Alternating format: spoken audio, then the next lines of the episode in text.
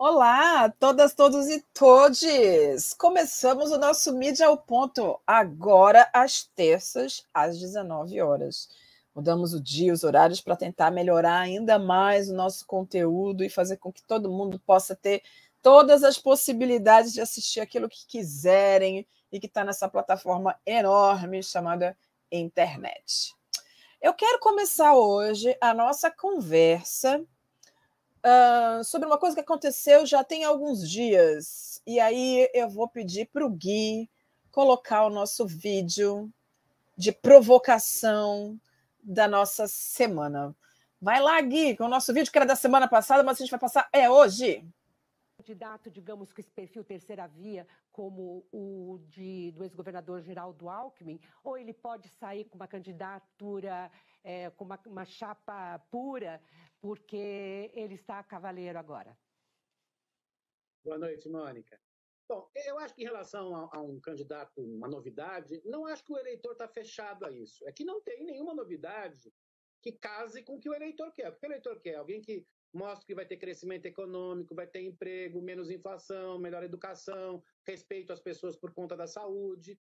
É, não tem ninguém né, nesse, com esse perfil. E é até interessante que a Simone Tebet, com um pouquinho do tempo que apareceu como candidata, você pega as qualitativas, é, houve uma imagem muito boa. Acho difícil ainda a candidatura dela, porque ela não é completamente novidade. Duvido que o partido a apoie até o final. O MDB vai apoiar nos 26 estados do federal candidatos vários no Brasil, é a natureza do MDB, mas eu não acho que está fechado. O que eu acho é que há duas coisas que favorecem o ex-presidente Lula. Primeiro, a lembrança do seu período. A piora da vida nos últimos cinco, seis anos foi muito grande para o brasileiro tipo. Mônica, um pouco mais de 50% dos eleitores brasileiros são das classes D e E. Essas pessoas têm a memória do governo Lula. Acabou aquela discussão, antipetismo, esquecem. Elas, elas, elas colocaram filhos na faculdade, tinham emprego, tinham estabilidade de vida. E essas coisas estão acabando. Não é isso que favorece o Lula. E eu acho que uma segunda coisa é, que favorece é, bastante o Lula é que é, ele conseguiu entender o discurso que a população mais pobre quer. Então, acho que essa é uma outra coisa importante e que casa com a imagem que ele Professor. tinha no governo. Professor, muito, obri... muito obrigado, que eu tenho que correr para Brasília, que tem uma informação que acaba de chegar, mas agradeço muito a sua ajuda, viu? Um grande abraço, boa noite para o senhor. abraço, boa noite para todos. Desculpe interrompê-lo, mas a pauta e notícia que acaba de chegar. Jair Renan Bolsonaro. Vamos voltar o tempo. Não? Vamos, só um pouquinho, gente, por favor. A gente teve. O que, que é para eu chamar agora aqui? É. Tudo bem, vamos aqui então. Senado Federal acaba de decidir o nome que vai para o Tribunal de Contas da União. Falta para cara. Ai, ai, ai.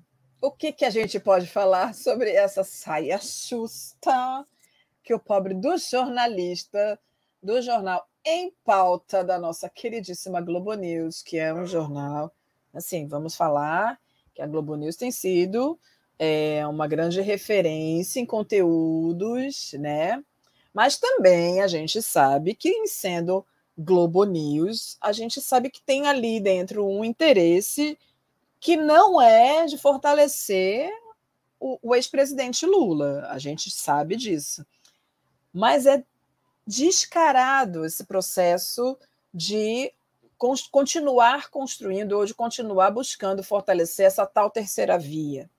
A gente lia ali nas, nas, naquela tarjinha que vai caminhando na tela, né, de que o presidente Lula tem 48% das intenções de voto, que o presidente Bolsonaro tem 21%, e aí isso já tem uma mensagem implícita que quer dizer que não é a maioria do Brasil que quer o Lula, que o presidente Jair Bolsonaro tem uma uh, está numa fase ruim na sua um, popularidade, e que é possível, então, sim, uma terceira via. Esses, mostro, esses números mostram essa possibilidade. Agora, eu fiquei foi com dó do meu colega jornalista, que ali ficou muito nítida ah, como seguia aquele jornal e como a Rede Globo, sim, é ainda anti-PT.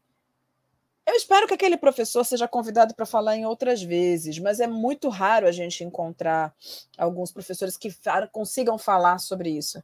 Me surpreendi também esses últimos dias quando o Aloysio Mercadante foi chamado para o jornal, para o Jornal da Manhã, uh, o Em Ponto, para falar sobre o PT. Isso foi muito interessante, eu fiquei surpresa e fiquei assistindo até o final. Porque é isso, eles estão jogando também. E não deixemos, uh, não, nos, não nos iludamos de que as grandes mídias têm de fato um compromisso com a gente só, mas tem com a gente também. Porque, para muito além dos compromissos que eles têm com a população, eles têm compromissos com eles mesmos, porque é a política que garante uma série. uma série de coisas. Vocês me perdoem essa tosse, mas H2N3 me pegou e é isso, né? Então a gente fica com essa tossezinha chata. De qualquer forma, muito importante que a gente pense nesse processo de censura ainda ao pensamento e à vontade da população. Se vivemos numa democracia e a gente entende que a, o povo brasileiro quer o Lula como presidente, o papel da emissora deveria ser de fato teoricamente neutro o que é impossível, não é mesmo? Porque quando, toda vez que a gente escolhe um lado, a gente perde completamente a neutralidade. E eles escolheram, então, encontrar a tal da terceira via. E é nesse sentido que eles continuam caminhando. Vamos ver, não é? Mas Rede Globo foi feio, ficou feio, deu uma vergonhinha alheia. Fiquei chateada, com dó, na verdade, com muita dó daquele jornalista. Mas vamos embora. Gui, meu querido, coloque a primeira imagem, por favor. Olha, estamos aqui na semana subsequente do Natal e a gente sabe que Natal é, é festa só para quem pode, né, minha gente? Quem não pode vai pedir para o anjo alguma coisa. E quem pode pede socorro para o Papai Noel e vai fazer alguma coisa. Mas a gente está aqui falando que mesmo com o Papai Noel high-tech aqui, com o seu, com seu celular e com esse lindo desse uh, cenário, a gente tem a fome como a grande personagem desse Natal. Né? Então, o Datafolha fez uma pesquisa e conseguiu comprovar que 37% dos mais pobres, uh, que a fome atingiu 37% do, dos mais pobres. Olha, gente, eu quero dizer uma coisa para vocês. Não é uh, necessário, tão importante, existir um Datafolha para dizer isso com, com propriedade. É, quando você faz parte dos movimentos sociais, a gente consegue perceber onde está a fome é, e quais são as estratégias que as populações mais pobres têm para conseguir minimamente comer nessas, nessas datas comemorativas, porque sim, eles se unem para fazerem as ceias da forma que se pode. Então, é frango, é macarrão, é, é a união entre as pessoas que faz com que as pessoas consigam efetivamente festejar e não fazer e não se sentirem apartadas de tudo aquilo que acontece na nossa cultura o 25 de dezembro, 24 e 25 de dezembro são dois dias importantes para o brasileiro e nós fomos criados dentro dessa estrutura católica que determinou que é necessário que façamos uma festa, que haja presentes, que haja mesa farta, mesmo num momento como esse de tanta dor, de perdas e mortes, uh, e de que as pessoas não têm dinheiro para o gás, que as pessoas não têm dinheiro para comprar comida Uh, e o Datafolha diz que 37% dessas famílias um, não conseguiram colocar nada em suas mesas. Isso é muito grave. E a gente precisa pensar também nas, em todas essas é, atividades que têm acontecido, no sentido de fazer com que as pessoas, a sociedade civil organizada ou desorganizada mesmo, tenham se unido em prol de conseguir um, comida para dar para essas pessoas. Me lembro de na semana passada ter comentado sobre a fala de uma, de uma pesquisadora da área da ciência social, é, Eliette Edviges, que fala que ela não acha que seja é,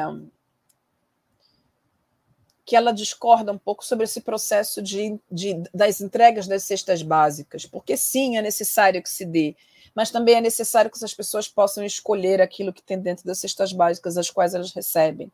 E a gente está vendo, na verdade, que é, é, essa, essa negação da, da escolha, a negação da possibilidade da escolha, essa cesta básica que vem com arroz, feijão, óleo, macarrão, fubá, açúcar e uma lata de sardinha, que definitivamente isso não pressupõe uma, uma ceia de Natal. Não é, pelo menos não é para aquelas pessoas que têm alguma condição ou alguma condição melhor do que essas pessoas que estão no nível de miséria. Essas pessoas que perderam sua Bolsa Família e que estão esperando o tal do Auxílio Brasil que não chegou, Auxílio Gás que ia chegar e também não chegou, e todos os programas um, sociais que a gente só vem perdendo, perdendo e perdendo. Né? Então, para além desse grande, desse grande vazio no estômago dessas pessoas todas, a gente precisa pensar em formas no próximo pleito, ou mesmo antes do próximo pleito, que a gente consiga minimamente garantir que as pessoas tenham efetivamente o que comer. Porque é isso, Papai Noel está lá. Coloca para mim, por favor, a imagem de novo, Gui. Porque Papai Noel está lá, lindão, com seu celular high-tech. E é, as pessoas estão com fome. E é isso, né? A próxima, Gui, por favor.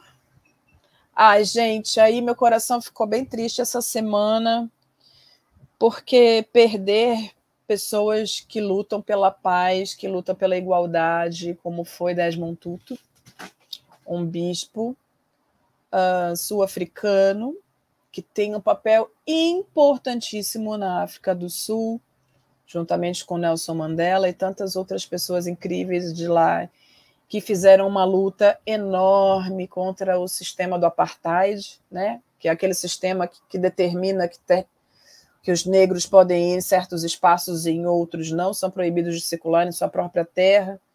E morre Desmond Tutu, então, no dia 25 de dezembro, aos 90 anos.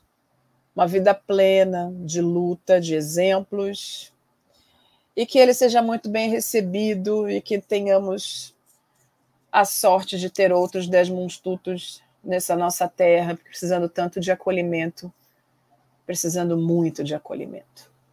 A próxima aqui, por favor.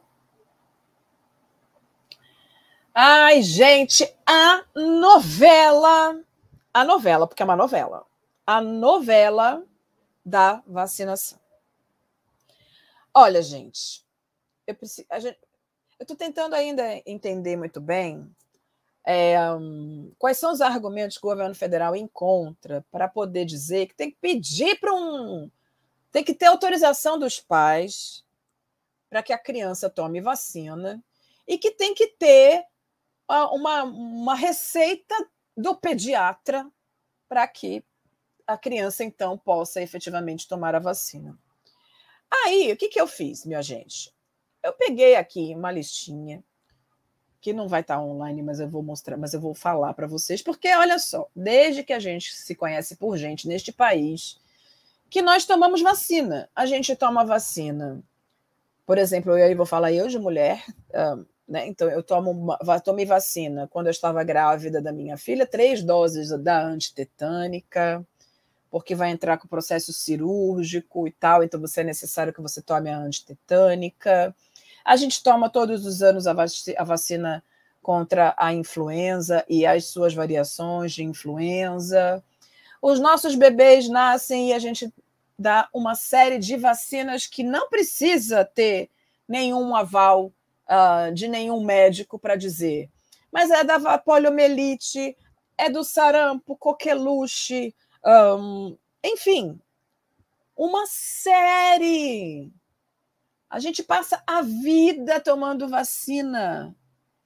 A gente tem que tomar para sair do Brasil, é preciso tomar a vacina contra a febre amarela para sair do Brasil, e você é obrigado a ter uma carteirinha de vacinação internacional, que é da Anvisa, que te dá uma validade de 20 anos na utilização dessa vacina.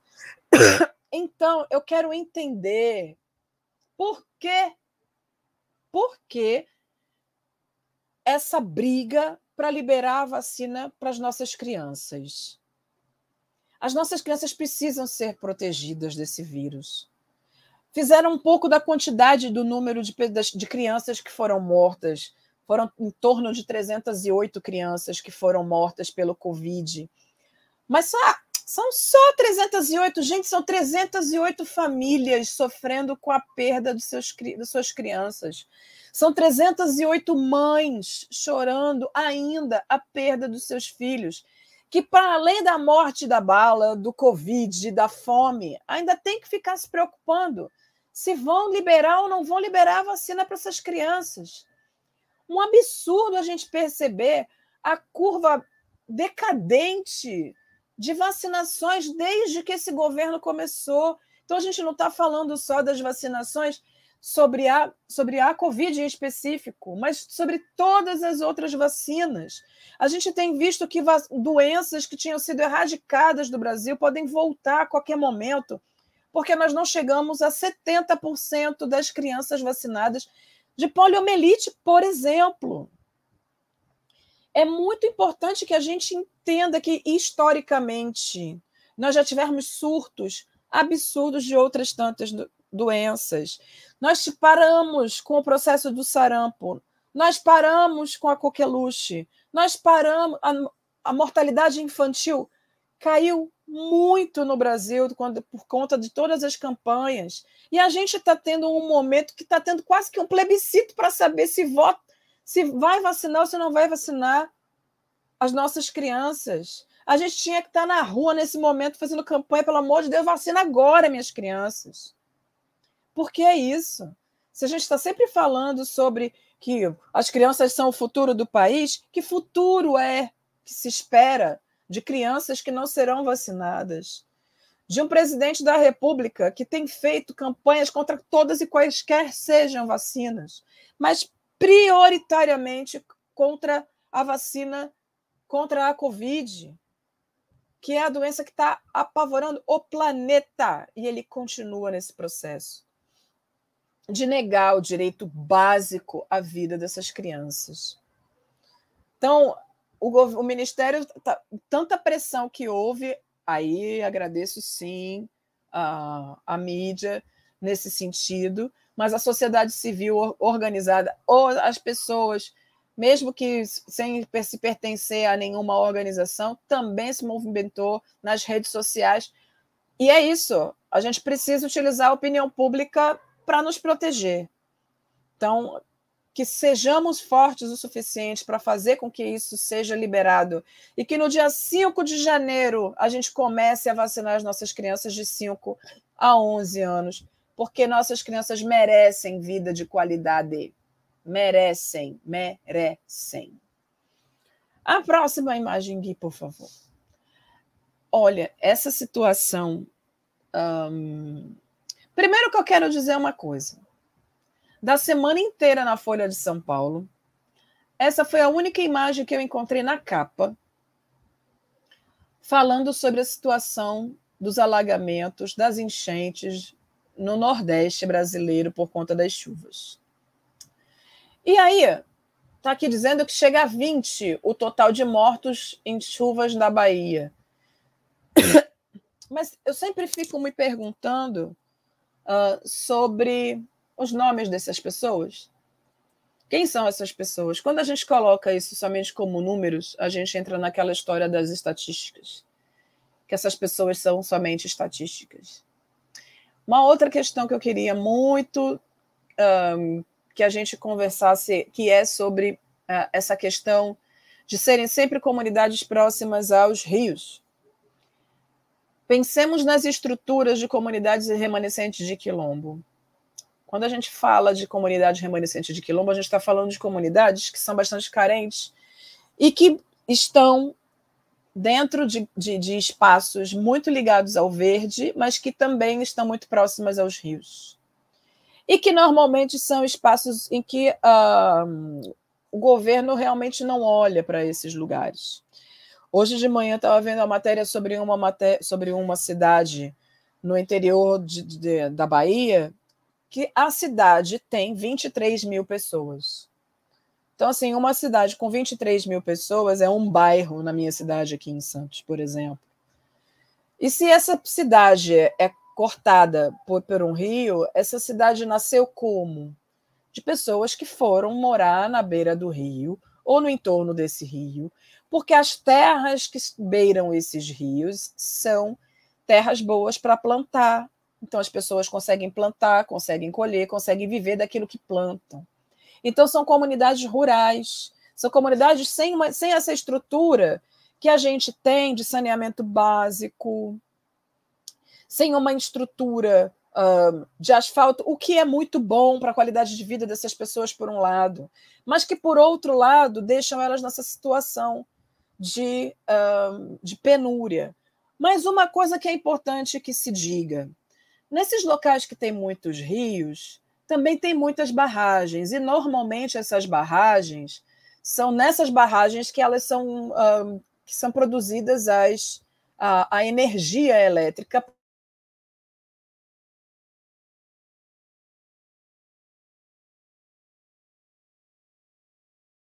aleatórios quando. E se essas barragens enchem, eles precisam liberar essa água de alguma forma. E aí eles abrem as comportas. No que abrem as comportas, alagam as comunidades ribeiras.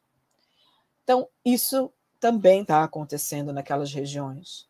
Então, para além da água que já é do rio, que já é caudaloso por natureza, a gente tem também a, a abertura criminosa das barragens para que a água dessas barragens escoa e que não haja uma, um excesso de água nesses lugares.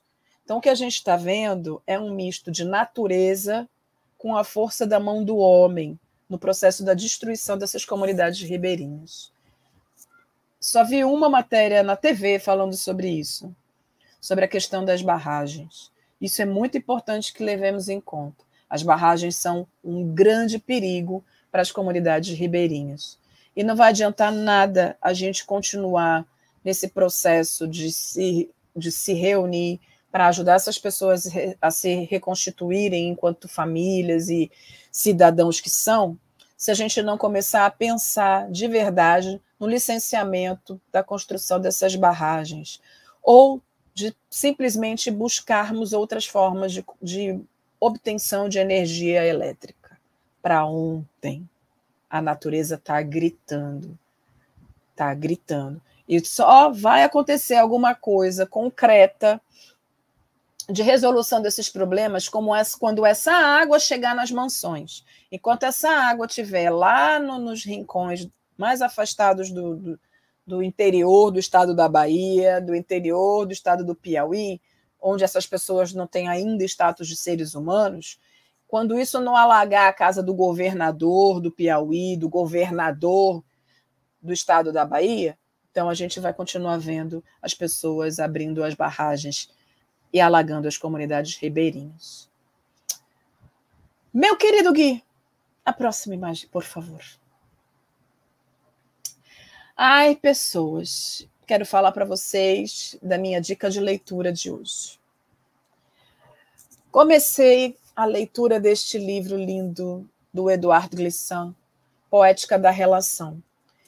Quem é Eduardo Glissant? Eduardo Glissant é um homem da Martinica, nascido em 1928, uh, e ele fez parte de um grupo chamado Negritude esse grupo foi um grupo de jovens um, caribenhos que foram estudar na França, de ilhas caribenhas colonizadas pela França, e aí essas pessoas tinham a possibilidade de estudar lá.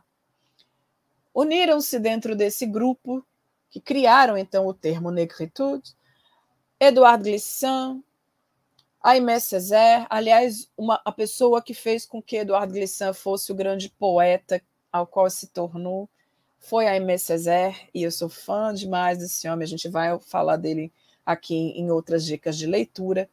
E foi na arte, na literatura, na poesia que uh, Eduardo Glissant, com toda a sua doçura poética, uh, se apropriou então do surrealismo e escreveu diversos livros, dentre eles Poética da Relação, onde ele fala sobre a questão do colonialismo. Nesses povos que são diaspóricos, né? Então, Eduardo Glissant nasceu em 1928 e faleceu em 2011, e foi um pensador da diáspora que elaborou um impactante projeto filosófico e poético para refletir sobre os efeitos da colonização.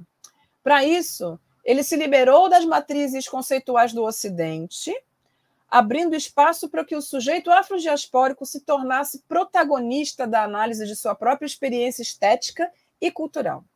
Um dos seus mais importantes conceitos é o da relação, um processo de contaminação de todas as diferenças reunidas sob as correntes da escravidão e do colonialismo.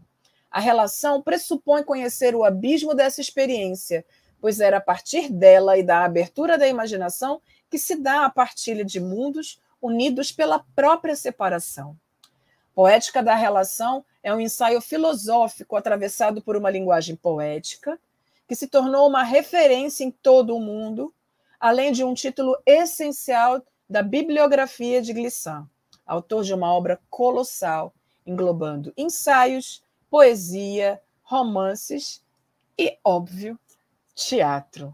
Então, a minha dica de leitura para vocês é essa lindeza poética da relação de Eduardo Glissant é para entender como é que pensa o povo preto, parar de achar que só o povo branco é que sabe pensar. Agora, gente, eu quero que vocês vejam o trailer desta, desta dica cultural.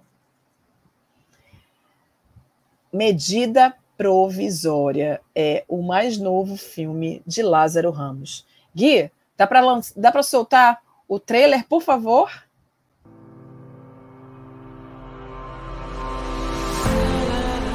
É com muita satisfação que eu assumo o Ministério da Devolução. Os anteriormente denominados negros começam a ser retirados imediatamente do território brasileiro. Eu também já sofri e sofro de racismo por causa do meu cabelo. Ninguém é obrigado a ir, não é? Não. Vai quem quer.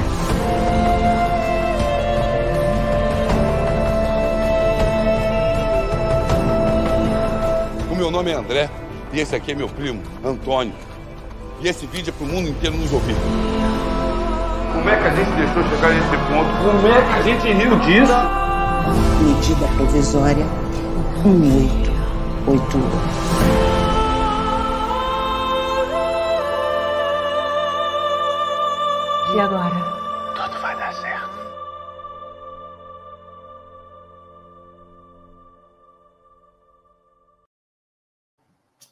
Ai, gente, fiquem de olho, já já, tá? Esse daí tá nas, nas salas de cinema. Foi premiado agora, no dia 20 de dezembro, esse filme, e foi liberado, enfim, a Ancine conseguiu liberar. Então, agora, desde 2019, esse, esse filme está para ser lançado. Passou por uma série de problemas de censura, sim, e agora vai estar nas salas de cinema é importante que se assista, porque é um olhar crítico sobre o que a gente tem de mais terrível no Brasil, que é essa faz de conta de que a gente não tem racismo aqui, né? Mas a gente está sabendo que, na verdade, este não é o lugar que nos abraça. Mas a gente é teimoso e a gente continua por aqui, porque é isso. Vamos viver essas relações, como diz Glissant, e vamos ver o que, que o Lázaro diz para a gente sobre tudo isso. Agora, eu quero que você, Gui, mostre para gente com quem o Denis vai conversar na reprise da próxima quinta. As ações da, da, desses, desses coletivos ou dessas expressões das periferias vêm mostrando que não, existe uma outra cidade que não é a cidade que é apresentada nesses planos. Então, eu acredito sim que o território que ele fala, que é a última fronteira do capital, onde se expressa capital, mas também é o território, né, a partir de, um, de uma discussão que a gente tem pautado lá, de um autor chamado Porto Gonçalves, um geógrafo né, da Federal do Rio, que vai discutir a, a dimensão do resistir. Para além de você resistir, você está atuando nesse território, né, na dimensão da construção da ideia da periferia como um espaço de potência, possibilidade de reexistir a essa lógica, né? não somente a, a, dimensão do enfrentamento ou da, ou da busca né, de acesso a essa demanda, mas a possibilidade de construir a minha visão de território, a minha visão, né, a minha narrativa. Ai, gente, reexistir, reexistir, existir sem a partícula RE na frente. Mas é isso. A linda da Fabiana Amaral, beijo, Fabi, é arquiteta e urbanista, e ela está na reprise do Farofa Crítica da próxima quinta, meio-dia e meia, aqui no canal Farofa Crítica. E ela vai falar do seu projeto de pesquisa sobre cartografias sociais participativas na perspectiva da experiência e trajetória dos sujeitos sociais, construído em conjunto com a população. A Fabiana Amaral é mestre e doutora em Ciências da Comunicação lá da USP ela é pós-doutora pela IASH e ela é membro do Grupo de Trabalho Epistemologias Decoloniais, Território e Cultura do Claxo e da CELAC, e professora no programa de pós-graduação da Univap de São José dos Campos. Fabi é uma querida que faz parte desses grupos todos com a gente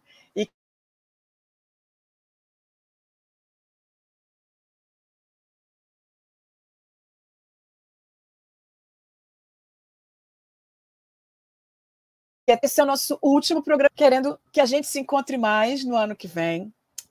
Vamos pensar num programa novo, com coisas novas, novas estruturas, para que a gente possa ter um ano muito mais cheio de interação e que a gente consiga um, falar de coisas boas também, né? Uma linda terça para vocês, uma ótima semana e que 2022 chega, chegue pleno de luz, sabedoria e tudo de melhor para todos nós. Um beijo grande e até semana que vem, minha gente.